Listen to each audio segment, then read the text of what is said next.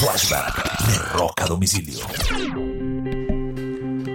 Un 11 de febrero del año 2012, hace exactamente 10 años, encuentran muerta a Whitney Houston en una bañera en un hotel en Beverly Hills, en Los Ángeles, justo antes de la ceremonia de, más que de la ceremonia, de la fiesta previa a la ceremonia central de los premios Grammy. Era la, fiesta de Clyde Davis, uno de los ejecutivos más importantes y que había descubierto y lanzado la carrera de Whitney Houston. Eh, lamentablemente la actriz, la cantante y también actriz se iba a presentar esa noche en la fiesta de Clyde Davis y fue encontrada muerta.